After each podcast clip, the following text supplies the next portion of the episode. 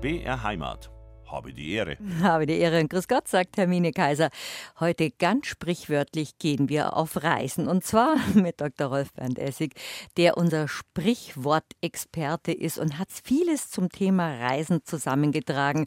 Und wer viel unterwegs ist, der erfährt auch viel Interessantes und Schönes und es ist auch viel Schmarrn dabei, weil manchmal also nichts gegen die Reiseleiter und Gästeführer, aber manchmal erlebt man schon drollige Geschichten und Verballhornungen der Sprache und Erklärungen über Städte und Orte, die einem sehr skurril vorkommen. Wobei mir kann man immer alles erzählen. Sie können mir was über die Berge erzählen, ob es die wirklich gibt oder ob die so heißen.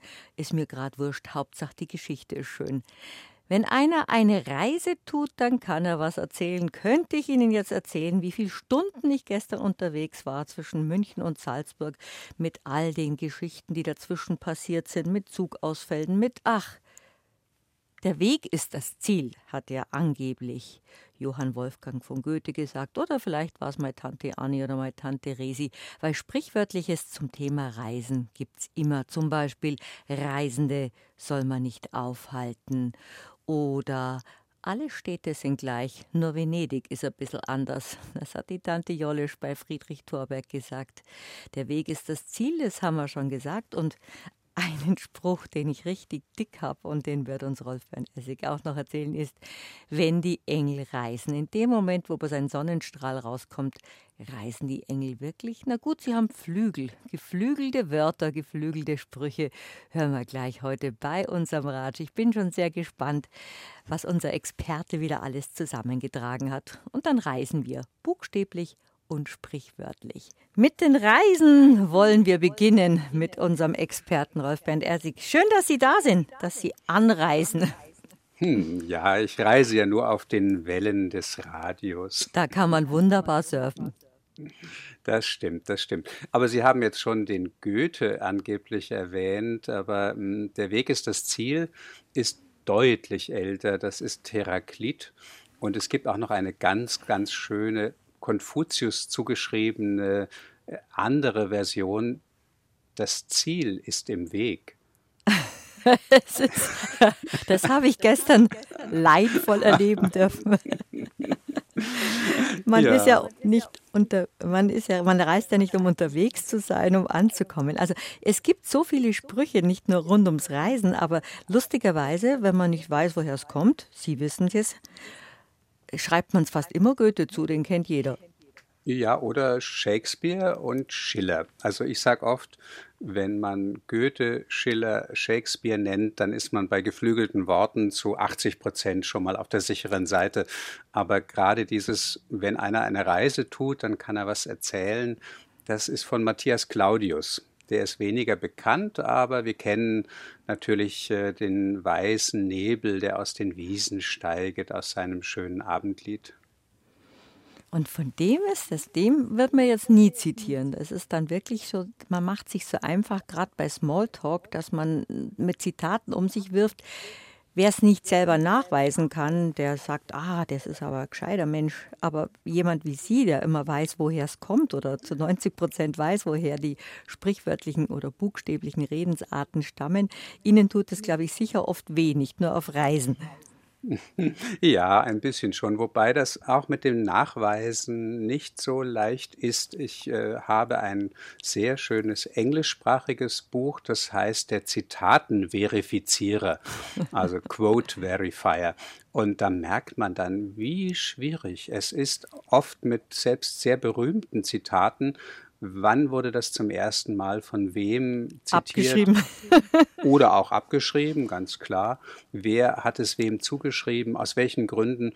Und da haben wir schon eine eigene Reise, die man auf diesen Spuren der Zitate äh, vollführen kann. Ich mag das sehr, sehr gerne und nicht immer äh, ist auch dieses Buch dann bei einer klaren Antwort, sondern manchmal muss er die Waffen strecken und sagen, wir stochern im Nebel, wir beißen auf Granit, nichts zu machen. Man kann ja auch eigene Zitate kreieren, dann klingt es einfach klüger, finden Sie nicht? Ja, unbedingt. Also äh, man kann sie ja auch leicht verändern.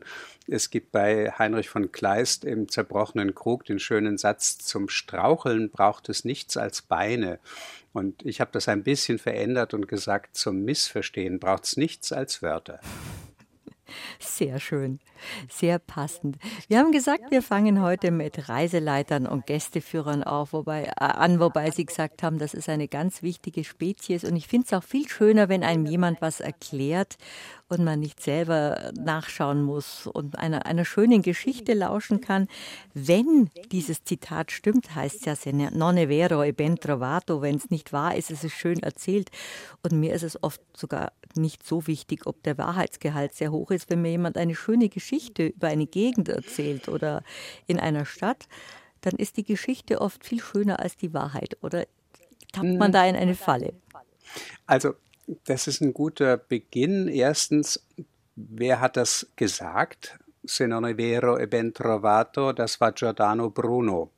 Und den hat man ja auf dem Campo dei Fiori verbrannt, weil er zu viele Wahrheiten gesagt hat. Also schon deswegen ist es manchmal gefährlich mit der Wahrheit. Es gibt viele Gegenden, in denen man sagt, wer die Wahrheit sagt, sollte ein gesatteltes Pferd haben denn er kriegt gleich Ärger und sollte dann schnell verschwinden können. Ich habe jetzt das Bild vor Augen haben wollen, das ist schön. Das passt ja zu den geflügelten Worten, wenn man dann davon, reiten, davon reiten also, kann mit der Wahrheit in den Also deswegen ist, es geht mir wirklich einerseits darum, dass die Wahrheit natürlich sehr wichtig ist, aber ich möchte Geschichten überhaupt nicht verbieten. Man sollte nur sagen, welchen Status haben diese Geschichten? Sind sie gut erfunden sind sie schön anzuhören? Haben sie ein Körnchen Wahrheit? Sind sie in dieser Gegend ganz beliebt? Äh, kann man sie wirklich historisch nachweisen oder ist das ganz klar wissenschaftlich bewiesen? Und das ist, glaube ich, das Entscheidende, was bei Gästeführern mich manchmal stört, mhm. dass sie schöne Geschichten erzählen und dann am Schluss heißt es, und deshalb sagt man, wenn Engel reisen, beispielsweise. Das haben Sie ja am Anfang zitiert. Das habe ich so dick, wenn man das ja, sagt. Wobei ich das ganz schön finde, dass Sie ja das schöne Wetter zitierten. Ich kenne das aber auch, wenn es regnet.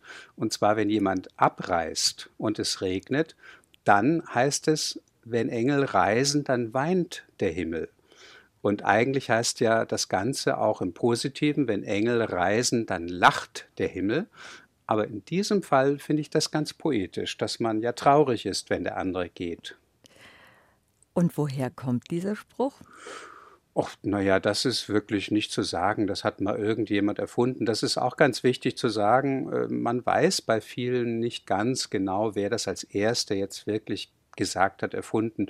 Selbst bei Zitaten, die berühmt sind, weiß man ja nicht hundertprozentig, ob jetzt, sagen wir mal, Luther oder Goethe oder Shakespeare das als wirklich aller, allererste so formuliert haben. Also da muss man auch ein bisschen vorsichtig sein. Bei den Engeln, da kann man sich einfach vorstellen, die äh, Sache ist ja sehr alt, dass Engel, wie Sie schon erwähnten, sehr positiv äh, gesehen werden und dass man sie mit allem Positiven wie eben auch schönem Wetter dann vergleicht und man vergleicht vor allem den Reisenden mit schönem Wetter und er bringt etwas Gutes, so wie die himmlischen Boten, mhm. die Engel eben auch etwas Gutes bringen sollen. Aber wie gesagt, diese Veränderung ins Traurige, wenn eben der Engel wieder abreist, dass dann der Himmel weint, das finde ich auch sehr schön. Auch schön. Und das berühmte, viel zitierte Kaiserwetter, das nun mit mir nichts zu tun hat, woher mag das wohl stammen? Naja, das Kaiserwetter hatte mit äh, Kaisermanövern und ähnlichen Dingen zu tun, dass immer, wenn es solch einen großen Bahnhof gab, also Kaisermanöver war eine ganz große Sache oder große Paraden mit dem Kaiser, dann sagte man, das ist genau das richtige Wetter jetzt dafür, dass äh, man ein kaiserhaftes Wetter hat. Und Sie werden das wahrscheinlich auch nicht mehr hören können oder wo der Kaiser zu Fuß hingeht, hingeht, und ähnliche Dinge. So wie es Ihnen gehen wird, wenn alle Leute sagen, ist doch alles Essig oder. Genau, oder, oder auch Essig wie Öl oder so sauer sehen sie gar nicht aus. Trotzdem, Sie werden genau wie ich erfahren haben, dass ein sprechender Name sich leichter Merken einprägt. Mhm. Und man, man, hat immer eine positive Verbindung dazu. Eine Bekannte von mir war Pressesprecherin und heißt Fröhlich. Und selbst wenn sie negative Nachrichten überbrachte, erstmal war da fröhlich und dann hat man eine positive Gefühlslage. Da hat man wirklich eine positive Assoziation. Außerdem härtet eines, glaube ich, als Kind ab, dass man lernt, sich zu wehren oder das entspannt hinzunehmen. Hm. Also auch, wir hatten einen Religionslehrer, der hat mich immer Hermine Ojemine genannt, aus bekannten oh. Gründen. Ich war vielleicht nicht hm. die brillanteste Schülerin, aber auch das härtet einen ab. Und Sie kennen sowas mit dem Nachnamen Essig ja zuhauf. Und jeder denkt, der so einen Spruch loslässt, er sei der Erste. Wobei sich sowas in den Sprachgebrauch ja so, so, so einschleift, gerade weil wir hm. wieder bei den Reiseleitern sind. Es sagen ja viele, ich mache das mit Leib und Seele oder das ist meine Berufung. Und manchmal sind es einfach so Worthülsen, wo man sich, wenn man viel sprechen muss und viel erklären muss und immer dasselbe macht, ob das jetzt bei Lehrern ist oder Reiseführern, dass man dann so, so Standardsätze hat, was ja gar nichts Negatives ist. Man muss sich also durchhandeln, wenn alle einen anschauen und man erzählt irgendwas. Naja, und wenn man so viel redet, dann passiert natürlich auch viel in der Hinsicht, also wo gehobelt wird, fallen Späne. Selbst mir passiert es natürlich, dass ich im Eifer des Gefechtes plötzlich eine Redensart falsch verwende und sage, das muss man unter den Tisch kehren. Äh, heißt natürlich unter den Teppich kehren und unter den Tisch fallen lassen. Aber wie gesagt, das kann schon mal vorkommen. Und äh, es ich es ja jetzt so, nicht gemerkt. Stimmt. Hm? Solange naja, du die Füße nur unter meinen Tisch hängst, wird gemacht, was genau. ich sage. Haben wir alle gibt, schon gehört. Es gibt ein tolles Buch, das heißt Reden ist Schweigen, Silber, Silber ist Gold. Gold. Habe ich lange Und, kapiert. Äh, naja, das ist ja auch so, dass ähm, diese Versprecher auch etwas Lustiges haben, Säulen nach Athen tragen das kann man ja wirklich positiv verwenden. Das ist ja viel netter als ja, das ja, ursprüngliche. Genau. Und auch mit Leib und Seele, da muss ich sagen, das äh, ist ja etwas, was gar nicht weiter groß erklärbar ist. Man kann sich das vorstellen, das ist einem in Fleisch und Blut übergegangen und äh, man ist ein eingefleischter Gästeführer beispielsweise oder so. Also äußerlich und innerlich ist alles ganz zu eigen, was jemand tut. Aber ich habe dann mal nachgeschaut und äh, Leib kennen wir auch vom Brotleib her beispielsweise. Und dann war ich doch ein bisschen verblüfft, dass mit diesem Leib-Ausdruck auch das Bleiben zu tun hat und Leben. Beides steckt da mit drin. Und es war ursprünglich eine Bezeichnung für einen Krieger, der in der Schlacht am Leben bleibt. Bleibt. im Gegensatz zu dem, der auf der Waldstadt stirbt, weil er für den Heldenhimmel ausgewählt ist. Und so ist also dann der Leib zum lebendigen, beseelten Körper geworden, im Gegensatz zum toten Helden, der eben dann später nur als Leiche verehrt wird. Also als Gegenstück das, zum Irdischen. Ja, also das, das Bleiben und Leben und Leib miteinander zu tun haben, das finde ich schon sehr faszinierend. Aber woher das kommt, kann man nach Jahrhunderten von wörtlicher Überlieferung, von sprichwörtlicher Überlieferung, hätte ich beinahe gesagt, jetzt gar nicht mehr nachweisen, nehme ich an. Naja, in der Bibel kommt das reichlich vor und da ist es wahrscheinlich auch in dieser Doppelung mit Leib und Seele mit großer Wahrscheinlichkeit hergekommen. Ähnlich wie diese schöne äh, Ausdrucksweise, ich komme dazu wie die Jungfrau zum Kind das habe ich in Ostdeutschland erklären müssen, weil da 40 Jahre weniger die Religion ein Thema war und die einfach nicht an Maria gedacht haben, die plötzlich als Jungfrau ein Kind bekommt, ohne Sex zu haben. Und ich muss auch zugeben, und das ist vielleicht auch wichtig, ich habe ja auch nicht die Weisheit immer mit Löffeln gefressen und bin manchmal total vernagelt, verstehe nur Bahnhof, das kommt mir alles Spanisch vor, in dem mhm. Gelände nix Capito. Und äh, mein Beispiel, damit die Menschen nicht denken, sie dürften schon gar nichts mehr sagen oder es wäre peinlich, sich zu täuschen, erzähle ich gerne, dass ich 20 Jahre lang dachte, Schwamm drüber hat mit dem Drüberschwimmen zu tun. Also jemand schwamm drüber und deswegen ist es unter ihm und unwichtig, er kümmert sich nicht weiter darüber, äh, darum, er schwimmt drüber. Also mit dem Schwamm als Gegenstand haben Sie das gar nicht äh, assoziiert? Überhaupt nicht. Als Kind war mir das so klar, ich sah eben geradezu ein Männchen vor Augen, das über etwas drüber schwamm. Und Auch erst schön. dann spät in der Uni, da war dann jemand an der Tafel und wischte ab und sagte Schwamm drüber und ich glaubte es nicht, wie blöd ich gewesen war. Aber äh, noch heute, wenn jemand Schwamm drüber sagt, da sehe ich immer noch dieses Männchen, das da drüber schwamm. Aber das ist auch ein nettes Bild. Aber jetzt merke ich erst immer, wenn man mit Ihnen spricht, dann, dann ploppen auf einmal so, so Geschichten auf, wie zum Beispiel, wie blöd ich war, sagen Sie. Und dann fällt mir wieder ein, Dummheit und Stolz wachsen auf einem Holz. Also wenn man sich über Sprichwörter und Redensarten unterhält, fallen einem viele nach vielen Jahren wieder ein. Und dann merkt man erst, wie man aufgewachsen ist mit so sprichwörtlichen Redensarten als Kind. Was man, man hat einem oft Sprichwörter ja. gesagt, zum Beispiel bei einer schlechten Medizin, schlechte muss schlechte vertreiben. Und mit wie viel ah. Gemeinplätzen, sagt man Gemeinplätze oder Allgemeinplätze? Man so, beides. Sich so, beides. Man sich so durchgehandelt hat im Leben. Also gerade so irgendwelche Tanten und Omas, die haben, die haben einfach solche Sprüche gehabt und die hat man sich dann eingeprägt. Schwamm drüber. Naja, es ist ja einerseits so, dass äh, sie in Misskredit gerieten, die Sprichwörter und Redensarten, weil sie für die Erziehung auch in gewisser Weise missbraucht wurden. Also manche, die haben ihre Kinder ja gequält mit immer neuen Regeln und äh, Vorschriften in Sprichwortform oder mit Beschimpfungen. Mädchen, die pfeifen und Hühnern, die krähen, soll man bei Zeiten den Hals, Hals umdrehen. umdrehen habe ich auch schon oft genau, gehört. Ne? Oder langes oder, Fädchen, faules Mädchen, das denke ich mir genau, heute noch, wenn ich versuche, Drogenknopf anzunehmen. oder, oder wenn ein Kind, äh, ein Junge weint, dann heißt es, ein Indianer kennt keinen Schmerz und man kriegt vielleicht noch eine Watsche obendrauf. Also das war ja ganz schlimm. Gleichzeitig ist es aber, wie Sie sagen, das Durchhangeln durch das Leben mit Hilfe von solchen Sprichwörtern ist ja extrem wichtig. Wir wissen alle, es ist kaum etwas schlimmer als ein namenloser Schmerz wenn man sich nicht äußern kann, wenn man kein Wort mehr findet, um seine Gefühle auszudrücken. Und wenn man dann auch diese vorgeprägten Formeln hat, Gemeinplätze oder mhm. Allgemeinplätze, dann hilft das einem. Wenn man traurig ist, wenn man einen Verlust erlitten hat und etwas sagen kann, dann ist das ja auch prima. Und man hat äh, Beispiele wie ähm, Scherben bringen Glück. Da ist eindeutig, dass das um gewidmet wurde. Eigentlich war es ja schlimm, wenn etwas zerbrochen war.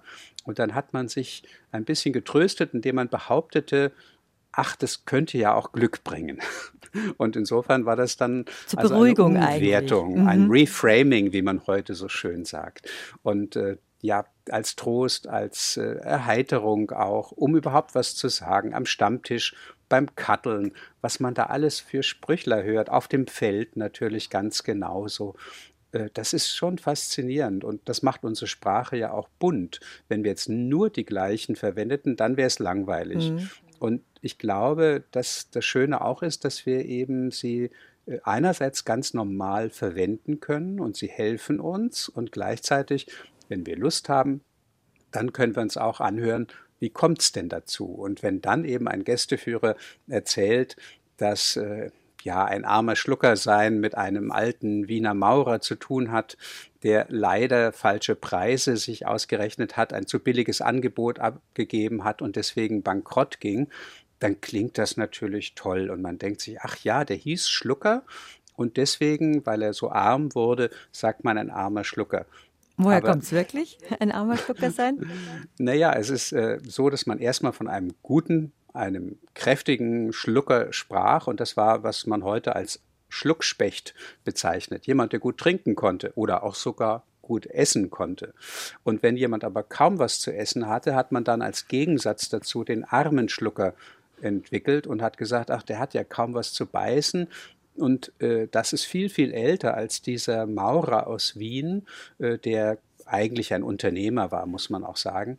Und wenn man dann mal schaut, welches Projekt ihn angeblich bankrott gemacht hat und dann schaut, wie lange hat er denn gelebt und wie lange war er im Geschäft, dann merkt man, Jahre später hat er weitergearbeitet. Also das stimmt einfach überhaupt nicht.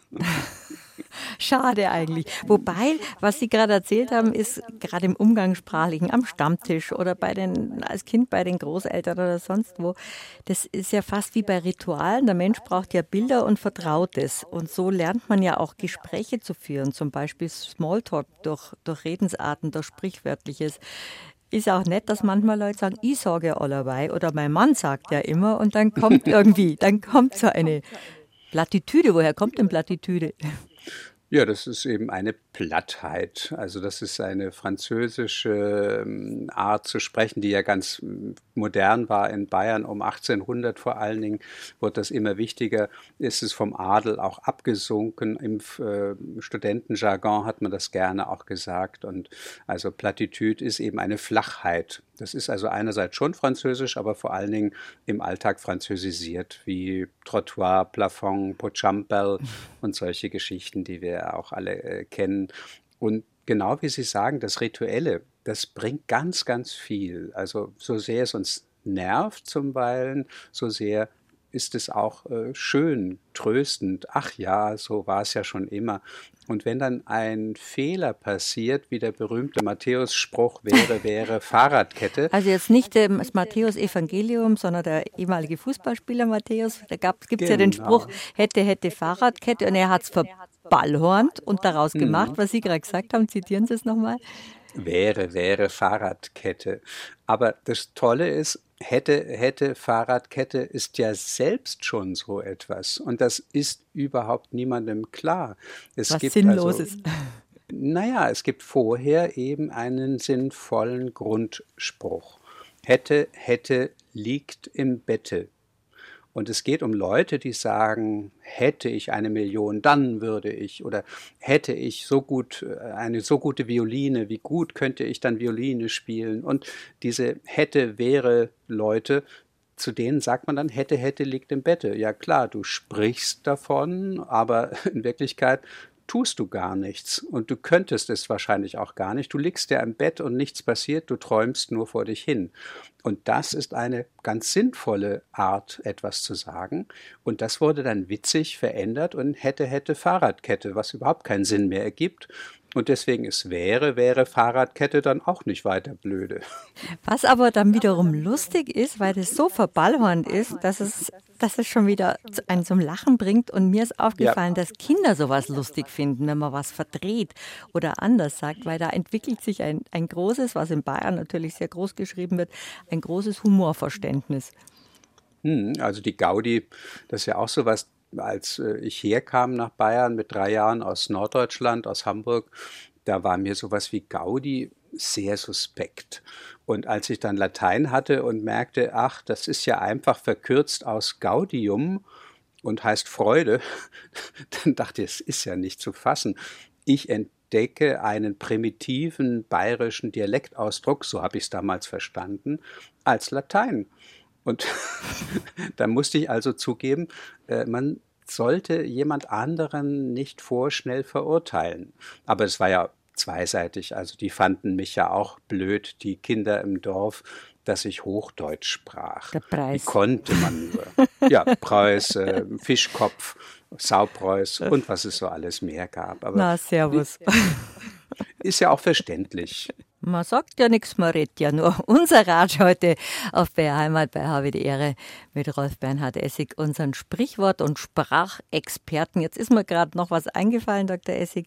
Kennen Sie vielleicht das Buch äh, Die Tante Jollesch oder Der Untergang des Abendlandes in Anekdoten von Friedrich Thorberg? Da wird auch immer, da werden immer Lebensweisheiten von dieser Tante zitiert, die so sinnfrei und so genial sind, dass man sich sehr amüsieren kann.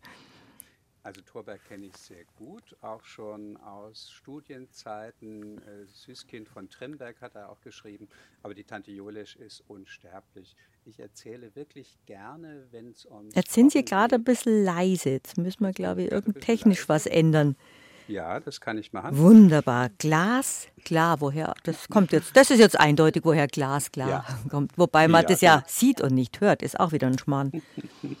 naja, aber klar heißt ja auch hell, strahlend, durchsichtig. Im Lateinischen ist auch wieder ein lateinisches Wort.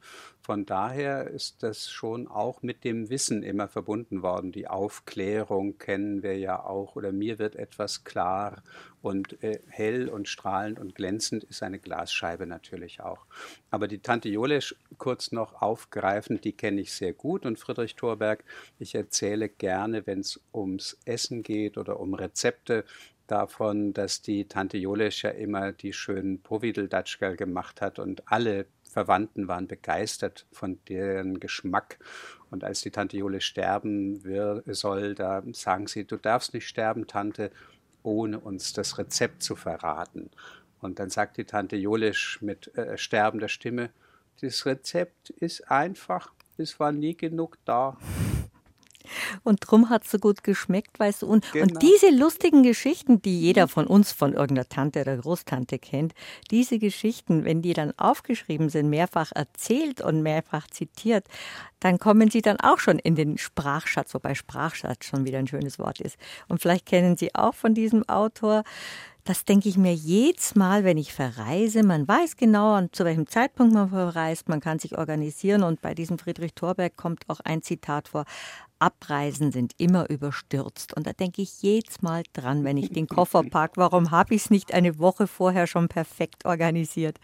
Und solche Sachen helfen einem dann wieder weiter. Also die, die, die ja, stützen einen in seiner Einschätzung von sich selbst mhm. oder von anderen wobei er ja gleichzeitig als einer, der die Sprache sehr genau kannte und sehr kreativ verwendete, damit noch etwas Zweites sagt, nämlich wir verwenden, was sie vorhin auch Worthülsen nannte, und zwar solche immer gleichen Verbindungen. Das wird ja in Journalistenschulen auch gelehrt, dass man nicht immer die gleiche Verbindung nehmen soll. Und überstürzte Abreise, das ist klar. Und das wie nach langer ernster Krankheit, das sind so allgemeine Formeln. Und ähm, es steckt immer was dahinter, das ist ja das Gute bei Thorberg. Aber er sagt auch ein bisschen, Vielleicht, wenn du das immer so hinschreibst, dann ist das natürlich auch ein bisschen langweilig. Vielleicht kannst du mal eine andere Form finden für das Abreisen. Und ähm, das äh, Abreisen, das kennen wir ja auch aus vielen, vielen Zusammenhängen mit der Lebensreise, dass jemand Vater und Mutter verlassen wird, um einem Weibe anzuhangen, wie es in der Bibel heißt, oder dass wir irgendwann mal über die Wupper gehen müssen oder über den Jordan. Das ist dann die letzte Abreise. Aber wir wollen jetzt keine. Wenn wir da nicht den Rubikon machen. überschreiten müssen. Jetzt tu mal ein bisschen. Man könnte sich eigentlich wirklich zwei Stunden nur mit Worthülsen unterhalten. Grandios. Ja, Macht es einen ja, einfach. Also Gustave Flaubert hat mal ein Lexikon, ein Wörterbuch der Gemeinplätze geschrieben und das ist großartig zu lesen in der Übersetzung selbst, weil in Frankreich durchaus ähnliche Worthülsen und Gemeinplätze existieren wie bei uns und das ist wirklich schön, wenn das mal aufgespießt wird und man so ein bisschen ins Nachdenken kommt, was man die ganze Zeit so sagt. Aber gleichzeitig, man muss nicht bei jedem Wort wissen, woher es kommt. Nur wenn einem jemand dann erzählt, er wüsste, woher es kommt und das stimmt nicht, das ist dann schon ein bisschen schwierig. Also wir hatten im Vorgespräch uns ja auch, und gerade haben Sie es erwähnt, von den Fisimatenten gesprochen. Und das ist ja ein Paradebeispiel dafür, dass sehr, sehr viele Leute, wenn das Wort aufs Tapet kommt, sich melden und sagen, ich weiß, woher es kommt. Sie wissen es, woher kommen denn die Fisimatenten? Mach keine ja, Fisimatenten, also tu nicht blöd rum oder zick nicht rum oder sei nicht umständlich. Das mhm. bedeutet eigentlich ziemlich viel, die Fisimatenten. Und es klingt so schön fies. Ja, also mit fies hat es gar nichts zu tun, aber in der Tat, es ist ja schon die Schreibweise durchaus umstritten. Das gibt es eben mit IE wie bei Fies, aber gibt es auch nur mit dem I. Und ähm, die Sache wird gerne erklärt mit ja, zwei besonders schönen Französischgeschichten. Die eine, die soll aus, also beide haben mit der Zeit der Franzosenbesetzung zu tun.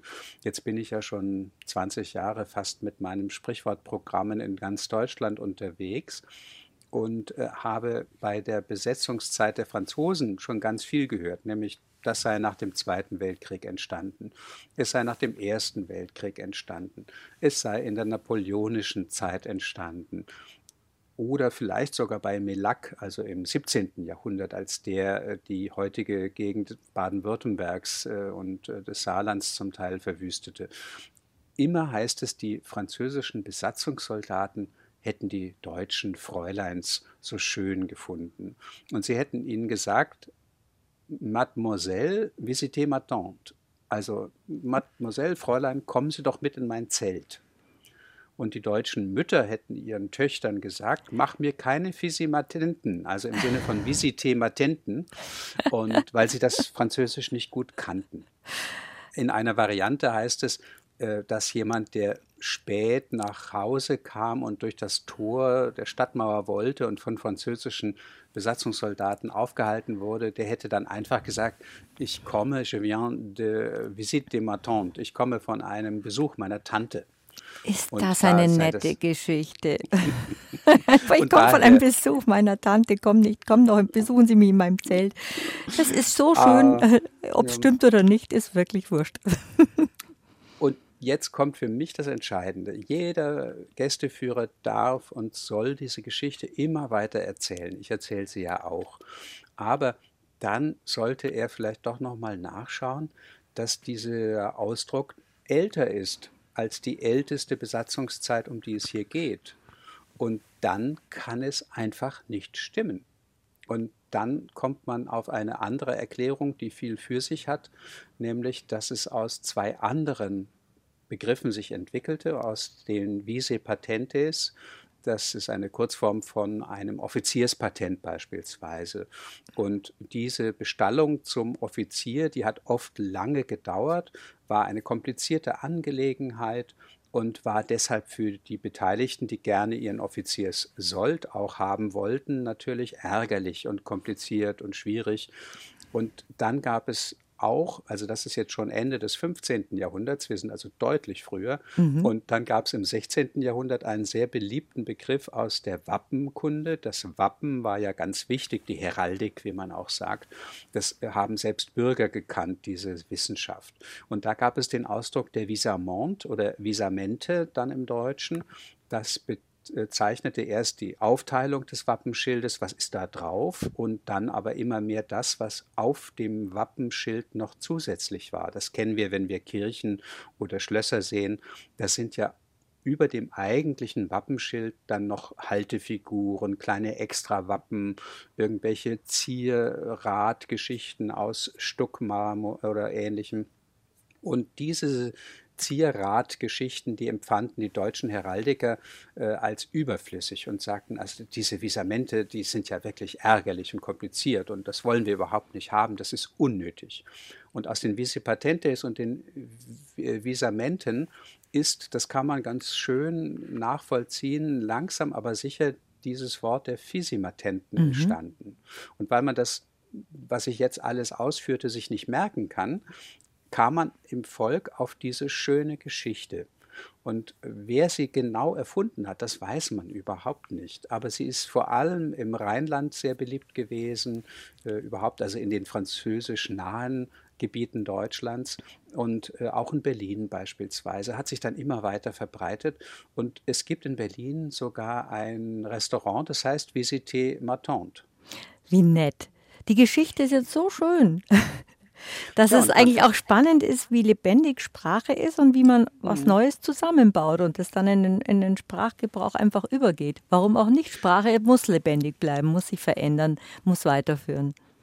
Und es ist auch mir ganz wichtig, äh, dass ja auch ich zuweilen so etwas aufgesessen bin oder dass die Wissenschaft ja zum Teil auch einfach weitergeht in ihren Erklärungen, äh, dass auch, was ich ja schön finde, das Volk sich Gedanken darüber macht und diese Geschichten ausdenkt, wer auch immer genau.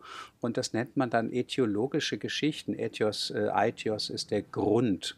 Und das sind also solche Geschichten, die man erfindet, damit man etwas erklären kann. Mhm.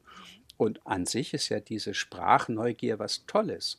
Und ich habe zum Beispiel auch diese Geschichte über alles in Butter in einem Buch sogar geschrieben, konnte es dann leider, weil keine weitere Auflage mehr kam nach der zweiten oder dritten, nicht verbessern. Die Geschichte, die man häufig liest und die man häufig hört, die ist historisch durchaus im Grundsatz korrekt. Man hat empfindliche Glasgefäße beispielsweise und anderes in Fässern mit Butter transportiert um sie stoßgesichert zu transportieren. Also man hat erstmal in ein Fass unten eine Schicht Butter flüssig reinlaufen lassen. Wenn die ein bisschen fester wurde, hat man Gläser beispielsweise dort schön hineingelegt. Dann hat man wieder flüssige Butter darüber laufen lassen, das Ganze erkalten lassen, bis es etwas fester war, wieder Glas, wieder Butter, bis das Fass voll war. Und das war eine sehr gute Art, Praktisch. um so etwas zu transportieren. Das gab es durchaus, aber wenn man überlegt, wie teuer Butter war, dann war das natürlich kein übliches Transportverfahren. Aber weil irgendjemand darüber gelesen hatte, schrieb er dann, deswegen sagt man alles in Butter. Aber es stimmt leider nicht. Die Sache ist die, dass diese Transportverfahren dem Mittelalter, welchem genau auch immer zugeschrieben werden, und es dann aber erst auftaucht nach 1900. Und äh, in Berliner Zusammenhängen vor allen Dingen und in Zusammenhang damit, dass es ja seit ungefähr 1870, glaube ich, war das, oder etwas früher, seitdem gibt es die Margarine.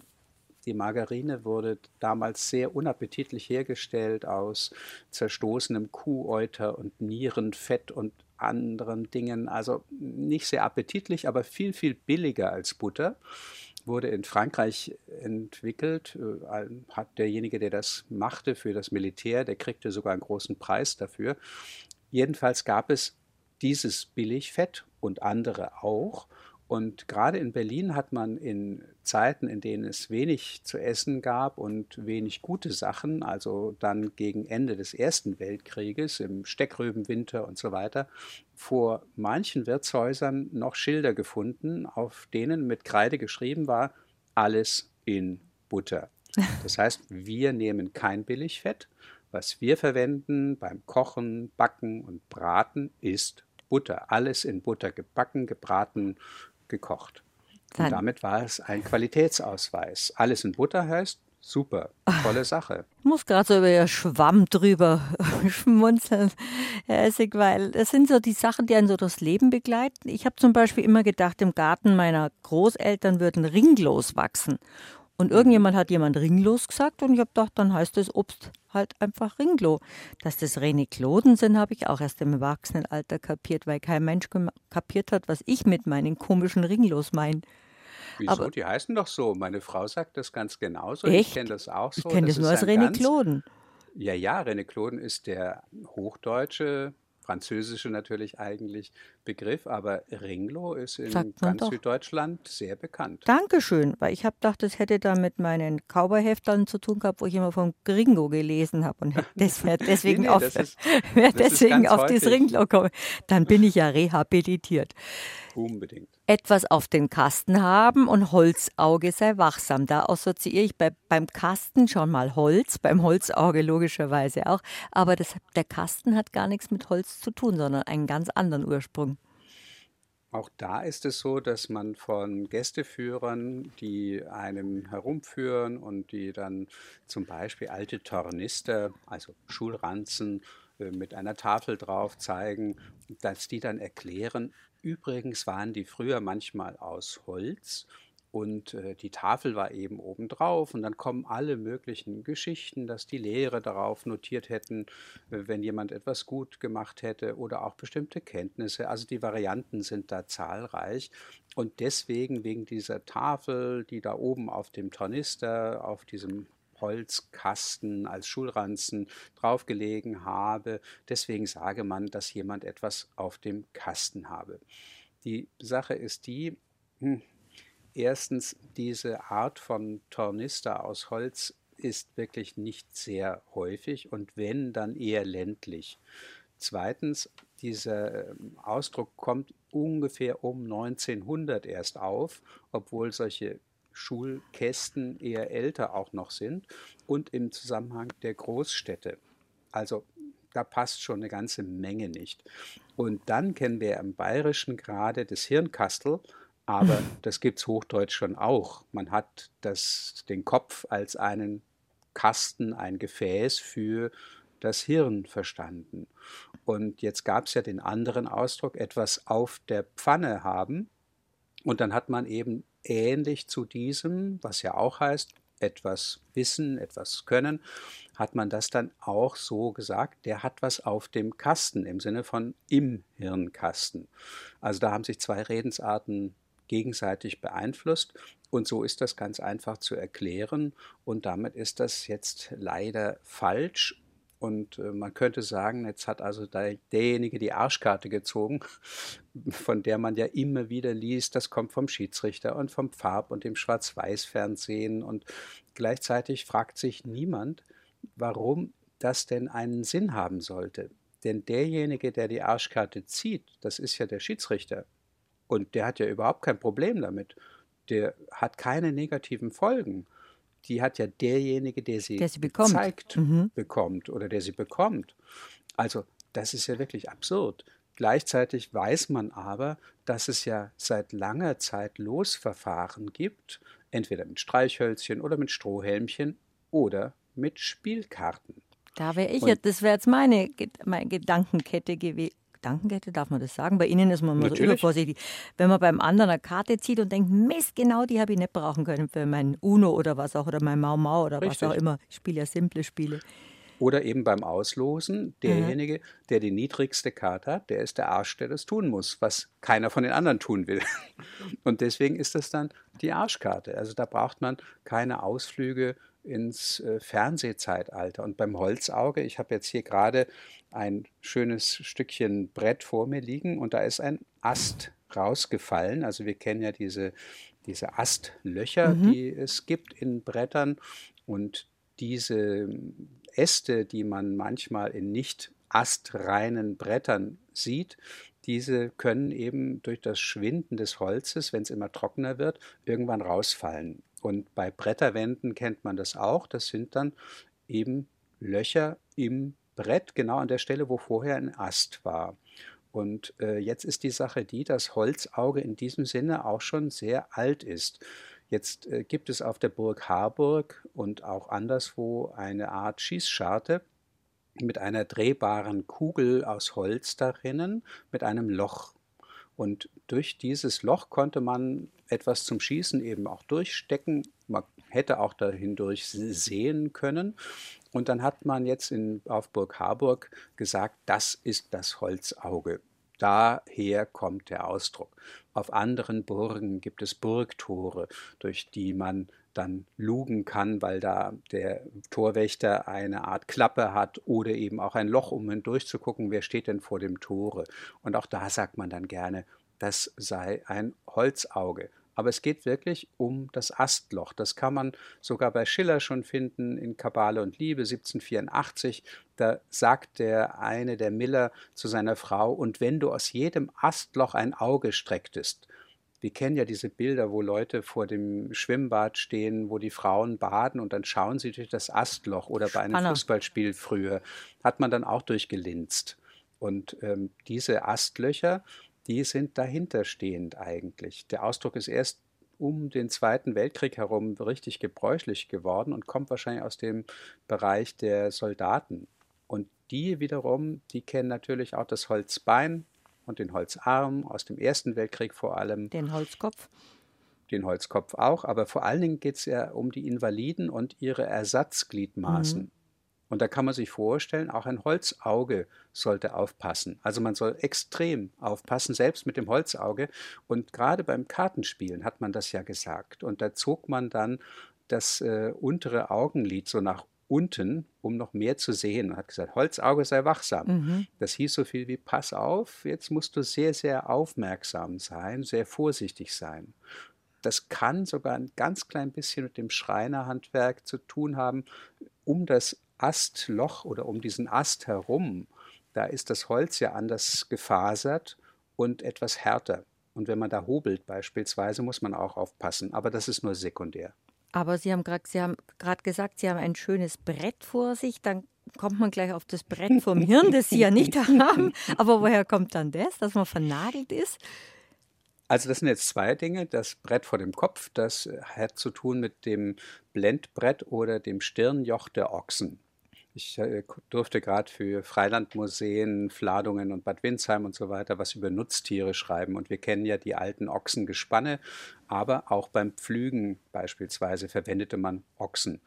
Die waren zwar meist brav, aber wenn sie noch etwas jünger waren und etwas ungebärdig, dann hatten sie so ein Blendbrett direkt vor den Augen, damit sie eben einen kurzen Horizont hatten und nicht so losstürmt. Also so wie eine Scheuklappe, nur nicht an der Seite, sondern von oben, wie so ein, Ganz richtig. Wie so ein Sonnenschirm. Genau, und dann gab es auch noch das Stirnjoch, da war eben ein Brett an den Hörnern dran, sodass sie also daran dann das Zaumzeug und so weiter hatten. Dieses Stirnjoch ist eben auch eine Art Brett gewesen. In beiden Fällen geht es um Ochsen.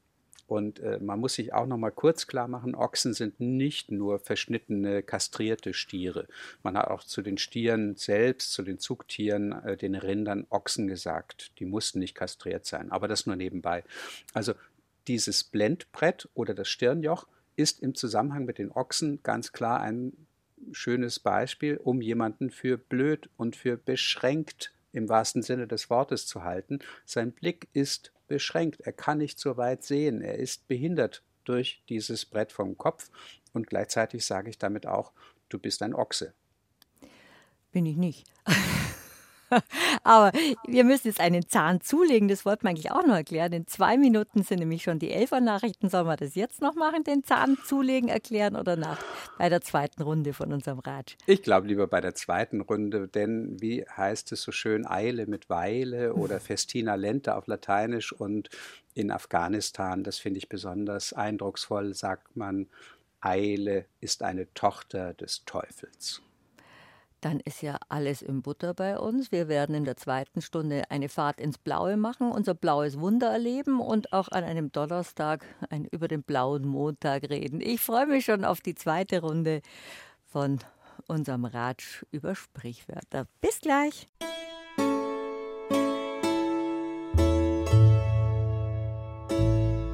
BR Heimat.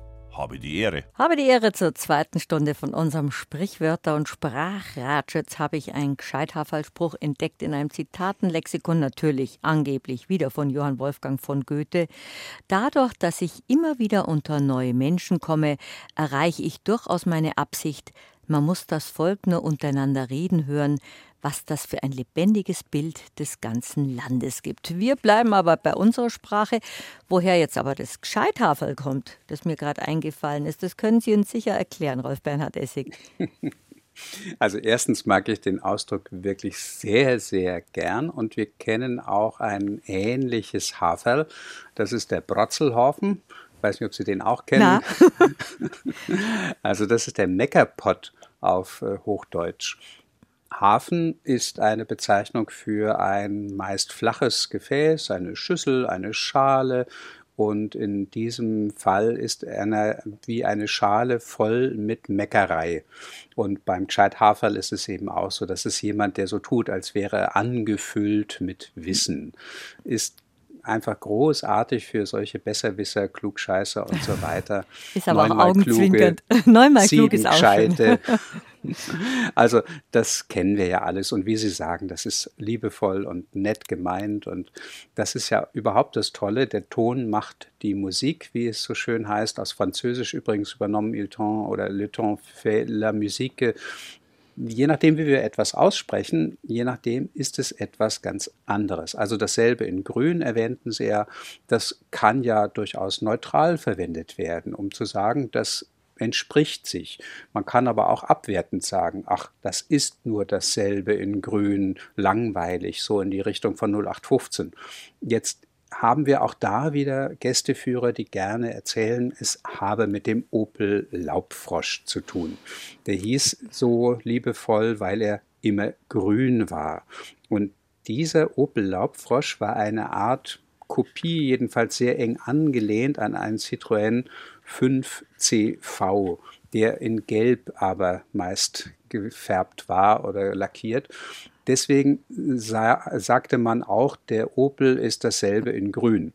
Ist Soweit so nett. korrekt. Aber Jetzt ist die Frage, hat man das denn schon vorher gesagt? Und in der Tat, es gibt eine Karikatur von 1903, es gibt äh, ein Zitat aus Mitte des 19. Jahrhunderts und dann gibt es eben schon um 1800, also da sind wir weit entfernt vom Automobil, eine Schriftstellerin, die heißt Johanna Schopenhauer mit dem Philosophen verwandt. Und die schreibt in einem Buch eine kleine Anekdote auf. Und sie schreibt dazu, dieselbe Couleur aber in grün, forderte, wie eine bekannte Anekdote erzählt, ein Dienstmädchen einst in einem Laden und reichte ein Pröbchen rosarotes Band dem Kaufmann hin. Also dieselbe Couleur, aber in grün. Das heißt, das Dienstmädchen schmückt sich mit Fremdwörtern, ohne zu wissen, dass Couleur Farbe mhm. heißt. Also dieselbe Farbe, aber in grün ist natürlich ein schöner Quatsch. Diese Anekdote, die kann durchaus der Ursprung sein. Es ist jedenfalls die früheste überlieferte äh, Stelle mit dieser Redensart. Und wenn Johanna Schopenhauer das Ganze schon mit einer bekannten Anekdote kennzeichnet, dann wird ja auch deutlich, das muss noch vor 1800 gewesen sein. Und wir kennen ganz häufig Geschichten als Grundlage für Sprichwörter und Redensarten. Wenn jemand zum Beispiel einen anderen nicht verraten will, wenn es heißt, wer hat das getan, dann kann er durchaus sagen, der Wind, der Wind, das himmlische Kind. Und dann sind wir mittendrin in Hänsel und Gretel. Also Deswegen Geschichten können durchaus die Ursache sein für Redensarten und in dem Fall ist jedenfalls eindeutig klar, der Opel Laubfrosch kann es unmöglich sein. Er ist nur ein Beispiel für die Verwendung, nur deutlich später. Aber das ist wieder, was wir in der ersten Stunde gesagt haben, das Gerüst, an dem man sich sprachlich festhalten kann, dass man Ausdrücke kennt und mit, diesen, mit dieser Kenntnis weitersprechen kann oder sprechen kann.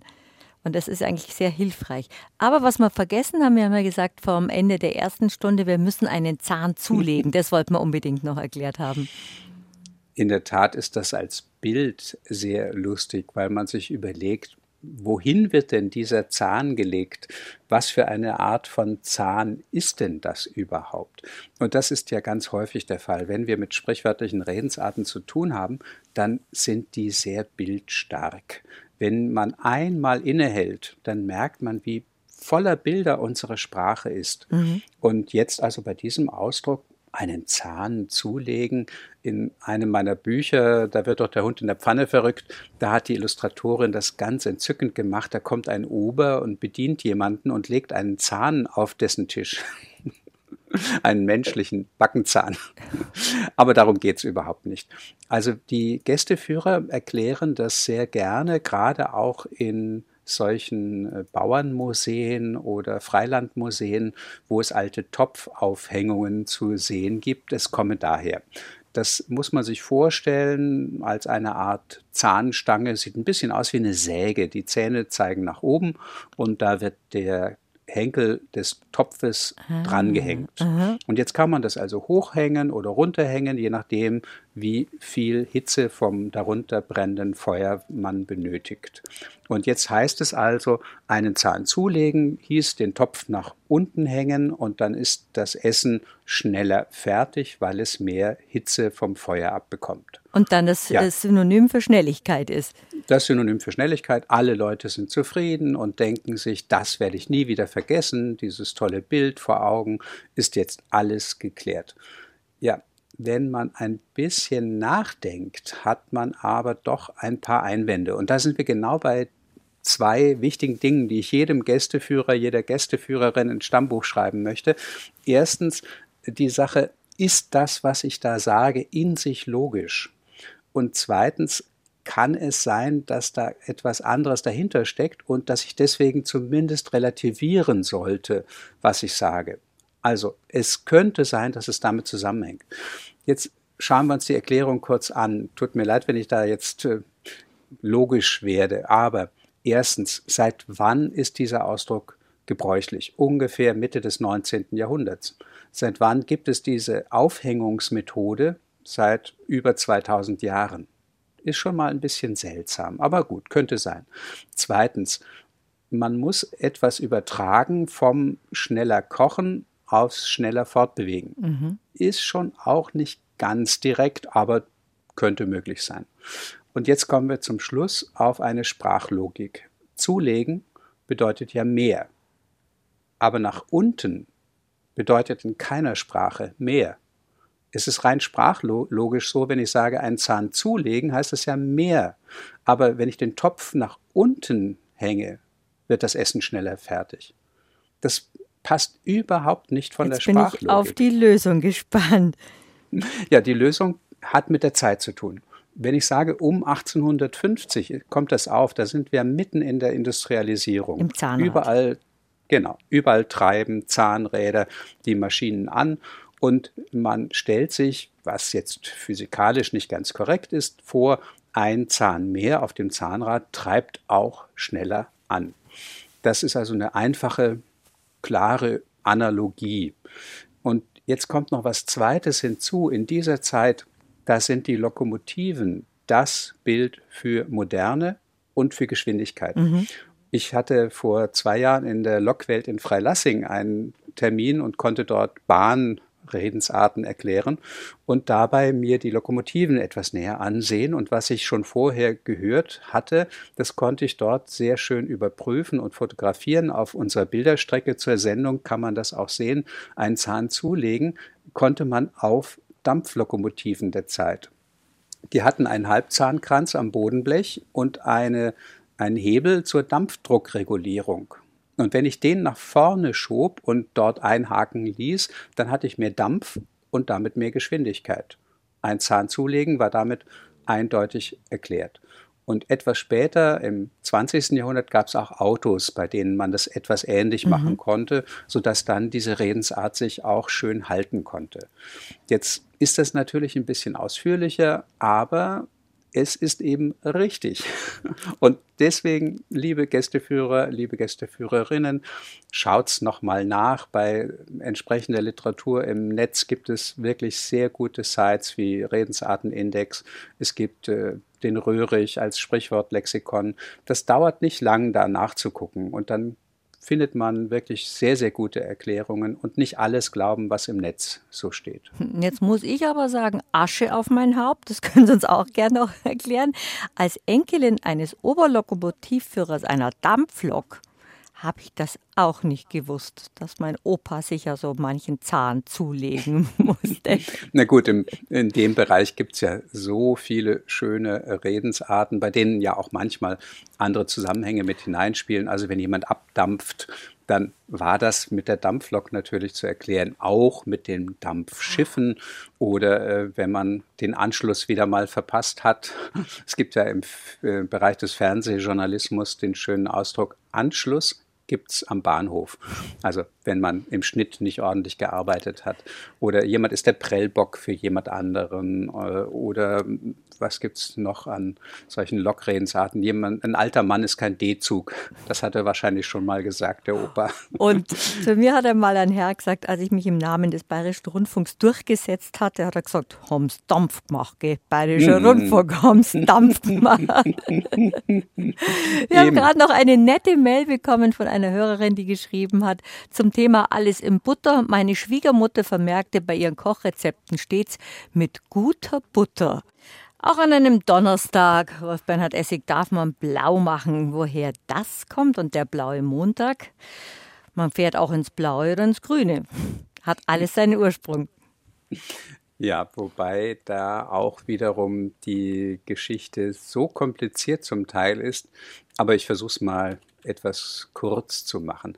Man erfährt von Gästeführern, Gästeführerinnen gerne, dass Blaumachen mit dem Blaufärben zu tun habe.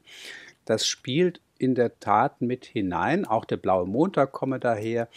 Und jetzt blühen aber die Geschichten wie der Leinen auf den Feldern das ist wirklich nicht zu singen und zu sagen. Also bei der Färbung, da hat man unter anderem auch menschlichen Urin verwendet. Und deswegen hieß es dann, am Färbetag, am Sonntag hätte man eben gescheit äh, trinken müssen, damit man genügend Urin gehabt hätte und dann wäre man am Montag blau gewesen und hätte nicht arbeiten können. Es äh, geht also da auch um blau sein im Sinne von betrunken mhm. Und beim Blaufärben, das ist schon richtig, da braucht es eine gewisse Verarbeitungszeit, bis man so richtig mit dem Stoff weiterarbeiten kann. Es ist nicht ganz so lange, wie man glauben mochte. Es hieß, man habe den ganzen Montag warten müssen. Naja, auch das ist nicht ganz so korrekt, wie mich letzt jemand, äh, der sich da sehr auskennt, äh, aufklärte. Es gibt schon die mehreren Färbeprozesse, wenn man eine besonders tiefe Farbe, eine tiefe Farbsättigung erreichen wollte. Da musste man dann mehrmals ein Farbbad machen. Mhm. Klar ist jedenfalls beim Blaufärben hat man Färberweit verwendet. Das ist eine Pflanze, die zerstoßen wurde und in verschiedenen Prozessen eben zum Färben dann verwendet wurde. Und das war schon sehr erstaunlich, wenn man äh, diese umschlagende Farbe gesehen hat. Wenn das aus dem Farbbad kam, war das manchmal grünlich, gelblich und nicht gleich blau. Das musste erst oxidieren. Der Oxidationsprozess führte zu einem Umschlagen der Farbe in blau. Da konnte man richtig zusehen, wie das passierte. Und sein blaues Wunder erleben. Eben, manche sagen, das könne damit zusammenhängen. Also sicher spielt es mit hinein, wobei das blaue Wunder ja sehr klar als Drohung zu verstehen ist und durchaus auch mit den blauen Flecken zu sehen. Und gleichzeitig ist das blaue Wunder ein unklares Wunder. Blau steht als Farbe für das Unbestimmte, für das, was nicht klar ist. Deswegen auch die Fahrt ins Blaue da wird zwar oft gesagt, das hat aber auch mit den Flachsfeldern zu tun, aber das stimmt nicht. Es ist eine Fahrt einfach aufs Auf Geratewohl. Aufs Geratewohl, ja. Genau, man fährt einfach jetzt wohin, wo es gerade passt. Übrigens habe ich gerade den Fehler gemacht und gerade wohl gesagt, Sie haben ganz Ich auch, ich habe das auch. Nein, nein, Sie haben nein, Geratewohl. Früher, Hören hab, es war so logisch, dass das äh, auf, die, auf die gerade Strecke, aufs Geradewohl und dann habe ich auch, wie, wie Sie, im, im, doch mit über 20 festgestellt, das heißt Geratewohl und seitdem genau. bemühe ich mich, mein Gott, Sie leben auch in Franken, da darf es auch Geradewohl heißen. Aber wir sind noch beim Blaumachen und beim blauen Montag. Also die Sache ist dann noch etwas komplizierter. Das Blaufärben, ja, spielt sicher mit dem Fortleben des Ausdrucks, äh, aber es gab schon um 1500 den guten Montag. Und der gute Montag war ein freier Tag für Gesellen, für Lehrlinge, wo sie ihre eigenen Sachen machen durften. Das war den Stadtoberen und den Meistern ein Dorn im Auge. Sie fanden das nicht gut. Die sagten, die würden da gar nicht ihre Gottesdienste abhalten oder am Gesellenstück arbeiten oder am Meisterstück, die würden trinken. Und sie würden diesen blauen Montag als einen extra Montag für ihre Tätigkeit zu einer Art Feiertag machen. Und am Feiertag war in vielen Städten die Farbe Blau für Kleidung erlaubt, mhm. im Alltag aber nicht. Und so sagte man, und das kann man in Ratsverordnungen auch sehen und nachlesen, man solle den guten Montag nicht zu einem blauen Montag machen, also zu einem, an dem man gleichsam Feiertagskleidung tragen dürfe. Insofern spielt also der gute Montag garantiert zum Blau, für den blauen Montag eine ganz, ganz äh, wichtige Menge an Bedeutung dazu. Und Weil ja viele Handwerker ja immer noch einen Blaumann anhaben. ja, das war damals nicht üblich. damals nicht, nein. Da hat man eine, Leder, eine Lederschürze gehabt. Genau, genau. Übrigens auch toll, der Schürzenjäger, den wir ja auch kennen, der wäre im der Zeit um 1500 so nicht äh, so richtig verstanden worden, weil ganz viele Handwerker, wie Sie sagen, eine Schürze trugen.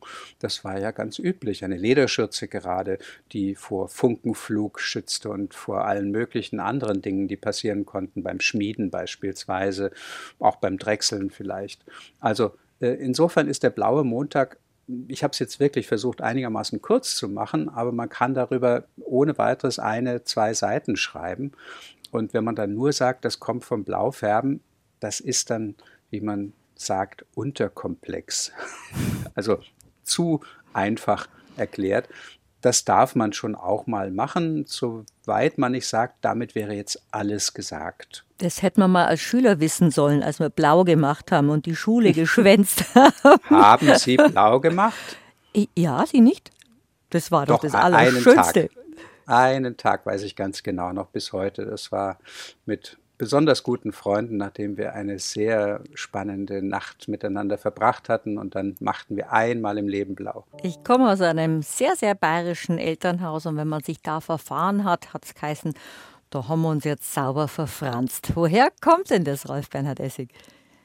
Als Kind hatten wir Läufer mit Fransen. Und Natürlich. wir waren die haben wir gekämmt mit einem Kamm, Ja, wenn es langweilig ich war. sagen. also offenbar äh, gibt es so Dinge, die finde ich ganz faszinierend, wie die Ja. in unglaublich unterschiedlichen Haushalten ähnlich waren. Also das Also mit das dem Kämmen, ich, das mache ich ehrlich gesagt heute noch. aber nicht alle über einen Kamm scheren, oder? Nein. Es sind ja unterschiedlich dichte und dicke Fransen und mit manchem Kamm könnte man die gar nicht kämmen, weil sie zu dick sind. Aber jetzt das Lustige ist, ich dachte auch hier wieder als Kind, natürlich, die verfransen sich, die gehen durcheinander und dann passt das nimmer, da muss man sie kämmen. Also ist sich verfransen, sich verwirren. Und verwirren und verirren, das ist ja durchaus ähnlich. Es ist auch spannend, dass sich verfranzen früher eindeutig hieß, die Orientierung verlieren und heute aber es durchaus auch verwirrt sein heißen kann. Also es heißt wirklich verfranzen. Mein lustiger Kompagnon in dem Duo Die Streifenhörnchen, mit dem ich auftrete, übrigens am 27. August äh, um 11 Uhr Wo? in Erlangen im Stadtmuseum, das nur nebenbei, der Franz Tröger aus Kempten, der weiß das natürlich auch. Naja, der ist so- Franz, der kann's. in der Tat. es ist so, ich hatte eine Ausstellung in Oberschleißheim unter anderem, die hieß Bombenwetter, Luft, Krieg und Sprache. Und da kam das vor. Es hat mit dem Franz Mann. Weltkrieg, dem Ersten Weltkrieg zu tun. Es gab damals Zweisitzerflugzeuge mit einem Beobachter, der hat die Fotos gemacht, der feindlichen Stellungen zum Beispiel, und einem Piloten. Jetzt war der Pilot meist ein Unteroffizier, der Beobachter erstmal meistens ein Offizier und die haben sich gegenseitig oft beharkt, haben sich mit Dienernamen verspottet und gleichzeitig wechselten die relativ häufig, erstens wegen der Abstürze, Verwundungen und ähnlichem und zweitens wegen Versetzungen. Da hat man dann gar nicht mehr den eigentlichen Namen verwendet. Jeder Pilot, egal wie er sonst hieß, hieß meistens Emil. Man hat also gesagt, mein Emil ist ein prima Kerl, der hat die Maschine immer in Ordnung gehalten. Jetzt hieß der Beobachter, der auch für die Navigation zuständig war, in der Regel Franz. Und wenn man navigierte, wenn man den Kurs festlegte, dann sagte man dazu auch Franzen. Jedenfalls vor allen Dingen beim Ungefähren. Spätere Kompasse hat man auch Franz genannt. Der kleine Franz oder der kleine Emil. Sehr, sehr nett. Parole Also- Emil, wie wir von Erich Kästner wissen. In der Tat. Und insofern war Franzen das Navigieren, das sich orientieren. Und wenn man sich verfranste, und das kommt schon bei Manfred Freiherr von Richthofen vor, wenn man sich verfranste, dann hatte man sich verflogen. Das Man war der rote Baron, Kurs. oder war das der Richtig, richtige? Mhm. genau, genau, gegen den der Snoopy immer vergebens kämpft. Ah, Ich merke schon, Ihr Bildungsniveau ist auch sehr hoch. Aber jetzt bin ich fast Naja. enttäuscht, dass es nicht von unseren Teppichfransen, mit unseren Teppichfransen zu tun hat. Wie schön wir uns als Kinder beschäftigen konnten. Es gab keinen elektronischen Firlefanz, man hat halt bei der Oma die Teppichfransen gekämmt.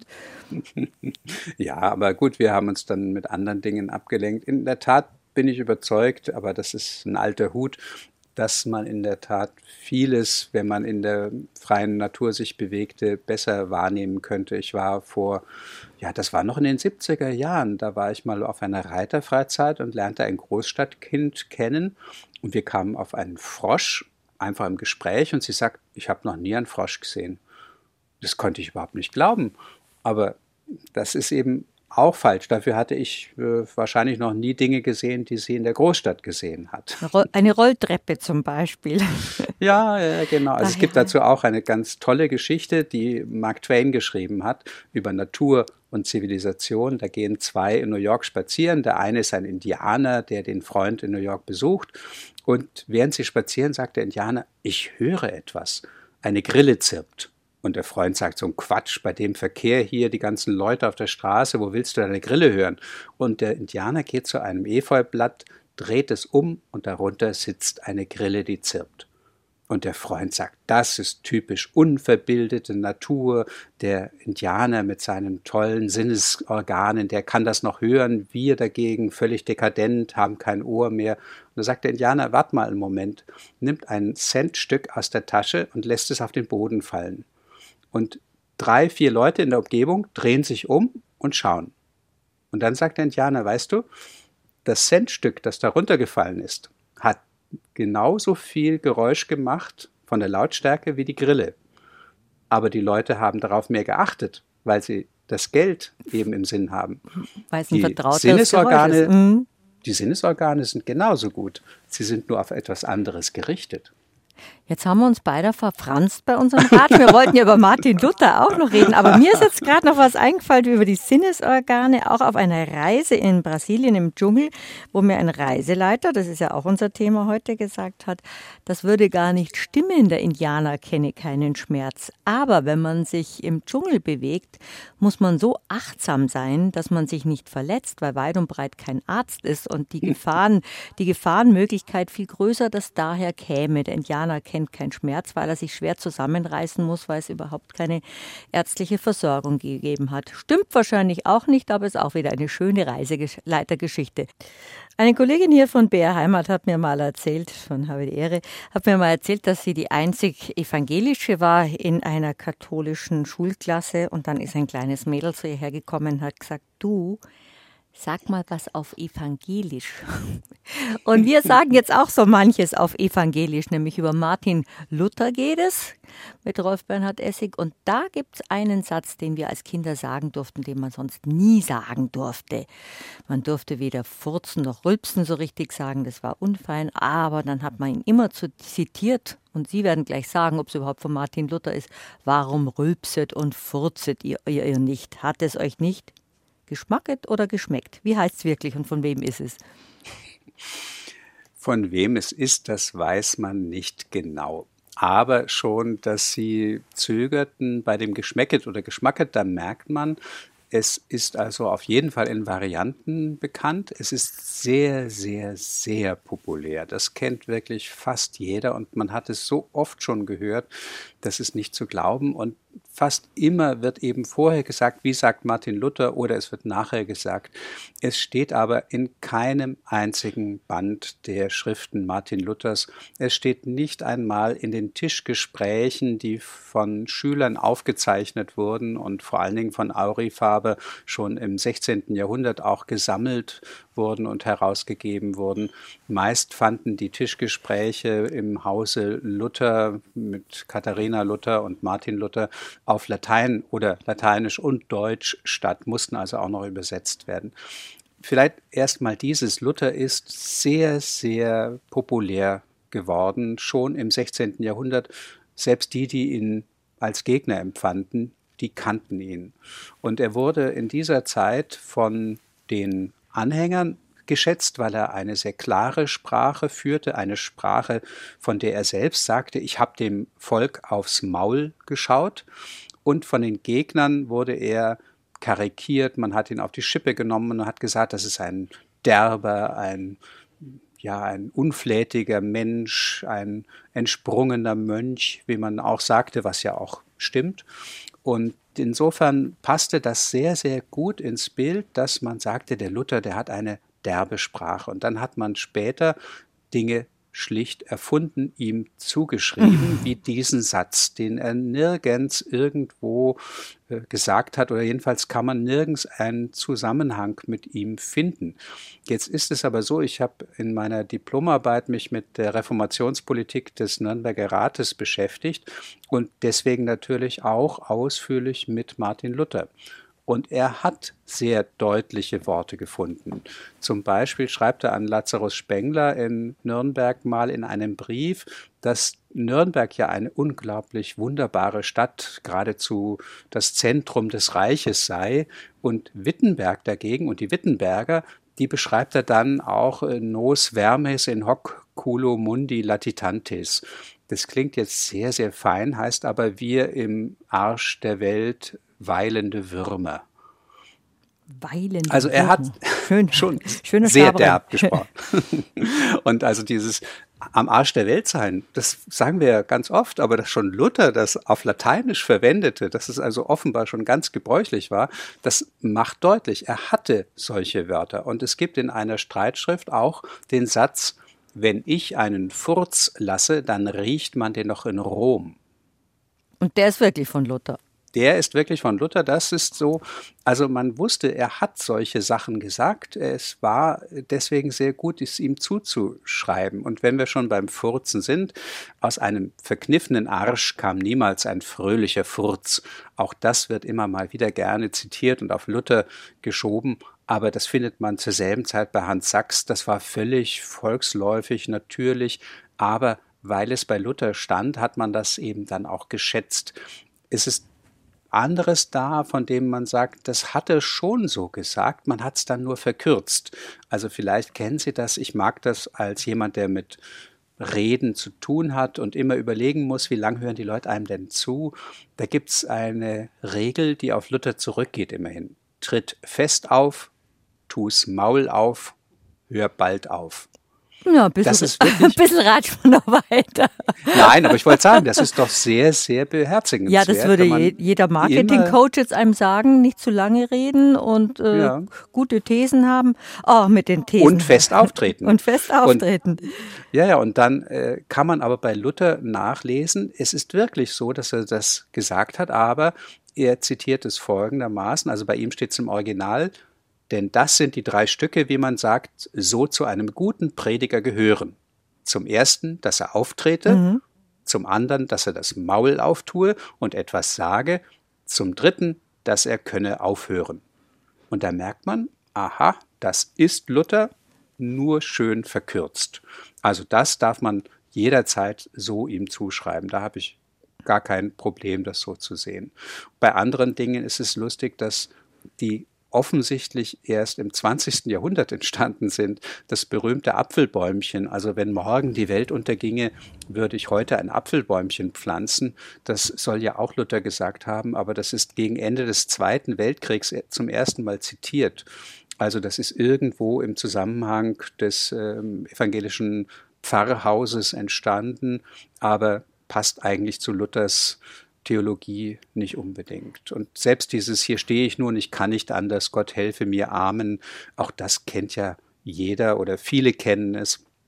Aber in den Akten des Reichstags von Worms 1521, da steht nur Gott helfe mir, Amen. Und im 16. Jahrhundert hat man das dann schon ein bisschen ausführlicher gemacht, damit es schöner klingt. Und da kommt dann das schon vor, hier stehe ich nun, ich kann nicht anders. So wird es ja ganz häufig in verschiedensten Situationen zitiert. Vor vielen, vielen, vielen, vielen Jahren, als ich zum ersten Mal live hier moderieren durfte, war Reformationstag und ich habe gesagt, und da hat Luther seine Thesen an die Schlosstüre von Wittenberg und dann fiel mir kein Wort ein. Da hatte ich wirklich ein Blackout. Und dann habe ich einfach gesagt, getackert. Und meine liebe Kollegin Conny Glocker hat mir die Daumen gedrückt für meine erste Live-Sendung und hat mir erzählt, sie wäre unterm Zähneputzen fast vor Lachen in die Badewanne gefallen, weil sie sich vorgestellt hat, wie Luther jetzt mit einem Tacker dasteht. Das können Sie jetzt gerne aber als sprichwörtliche Redensart einfach so lange weiter einschleusen, bis es auch in den deutschen Sprachgebrauch übergegangen ist, dass Luther seine Thesen getackert hat haben es besser Klingt. gehalten wahrscheinlich. Das fiel mir jetzt gerade ein, aber ich ja. mag immer nicht geschwätzige Moderatoren, die ihren, ihre Anekdoten erzählen. Aber, aber das ergibt sich so beim Ratsch. Das wollte ich sagen. Also das wäre noch schöner, wenn das nicht möglich wäre. Ich lernte letztes Jahr erst den schönen Satz kennen oder den schönen Ausdruck, wenn jemand so von Hundertsten ins Tausendste von Hölzchen auf Stöckchen mhm. kommt. In Hessen sagt man von, der kommt von Kuchebacke auf Arschbacke. Auch drollig.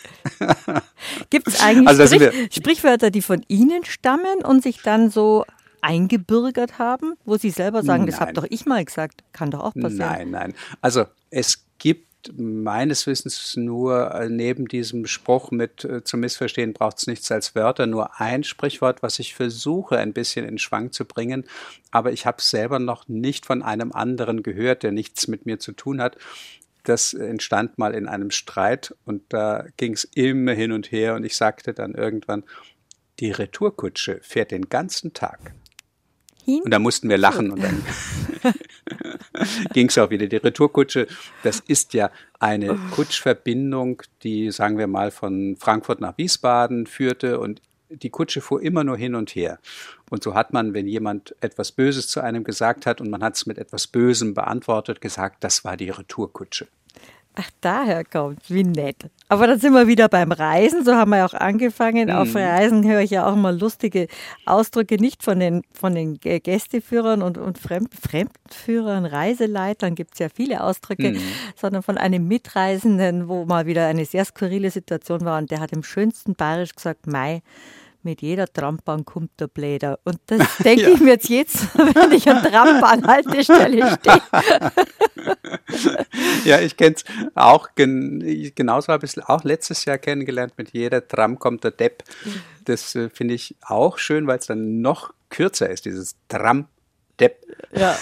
So, so Martellato würde man das im Italienischen sagen, gehämmert. Aber, aber Sie als vielsprachiger Mensch müssen doch auch zugeben, in, in allen bayerischen Dialekten kann man wirklich, das dürfte jetzt unser letzter Ausdruck sein, den Nagel auf den Kopf treffen.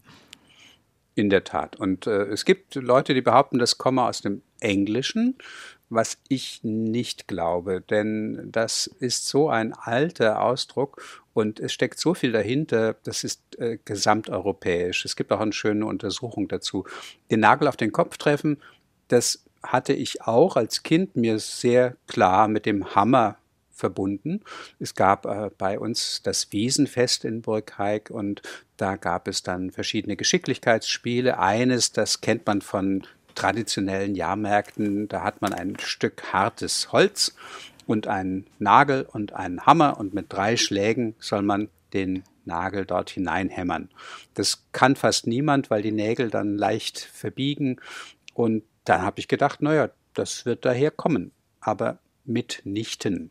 Es kommt vom Schießwettbewerb. Beim Schützenfest, da hat man mit Pfeil und Bogen oder dann auch gerade mit der Armbrust versucht, einen Nagel zu treffen. Die Zielscheiben wurden mit einem Holznagel befestigt. Dieser Holznagel, der wurde auch als Zweck bezeichnet. Und weil man auf diesen Zweck zielte, weil es darum ging, diesen Zweck zu treffen, hat sich der Begriff Zweck für Ziel des Handelns auch entwickelt. Also wenn ich sage, das hat keinen Zweck, dann hat das mit diesem Holznagel in der Mitte von Zielscheiben zu tun. Auch völlig verrückt. Wir kennen ja auch noch die Reißzwecke. Jedenfalls ging es darum, dass man diesen Holznagel traf, auf den Kopf traf. Das war dasselbe wie ins Schwarze treffen. Insofern war ein treffendes Wort dann eben auch genauso zu bezeichnen. Man hätte auch sagen können aus dem Fechtsport Touché. Du hast genau getroffen, du hast den Nagel auf den Kopf getroffen und to hit the nail on the head ist im Englischen in der Tat ganz genauso verbreitet. Auch dort war dasselbe vorhanden und das ist schon wirklich faszinierend. Und wir haben uns jetzt fast verfranst oder eher verratscht, weil sie das sehr vergnüglich war, mit Ihnen, Rolf Bernhard Essig, über Sprichwörtliches und Redensartliches zu plaudern. Jetzt hätten wir noch so gern über Geheimsprachen, übers Rotwelsch und Jiddisch gesprochen. Warum auch alles Essig ist. Bei uns war heute alles Essig und sehr vergnüglich. Ich schlage einfach vor, wir haben noch genügend Gelegenheit zu ratschen. Das machen wir das nächste Mal. Und ich bedanke mich sehr für all das, was wir heute erfahren, gelernt und darüber gelacht haben. Hatte die Ehre. Dankeschön. Sehr, sehr gern geschehen, Frau Kaiser.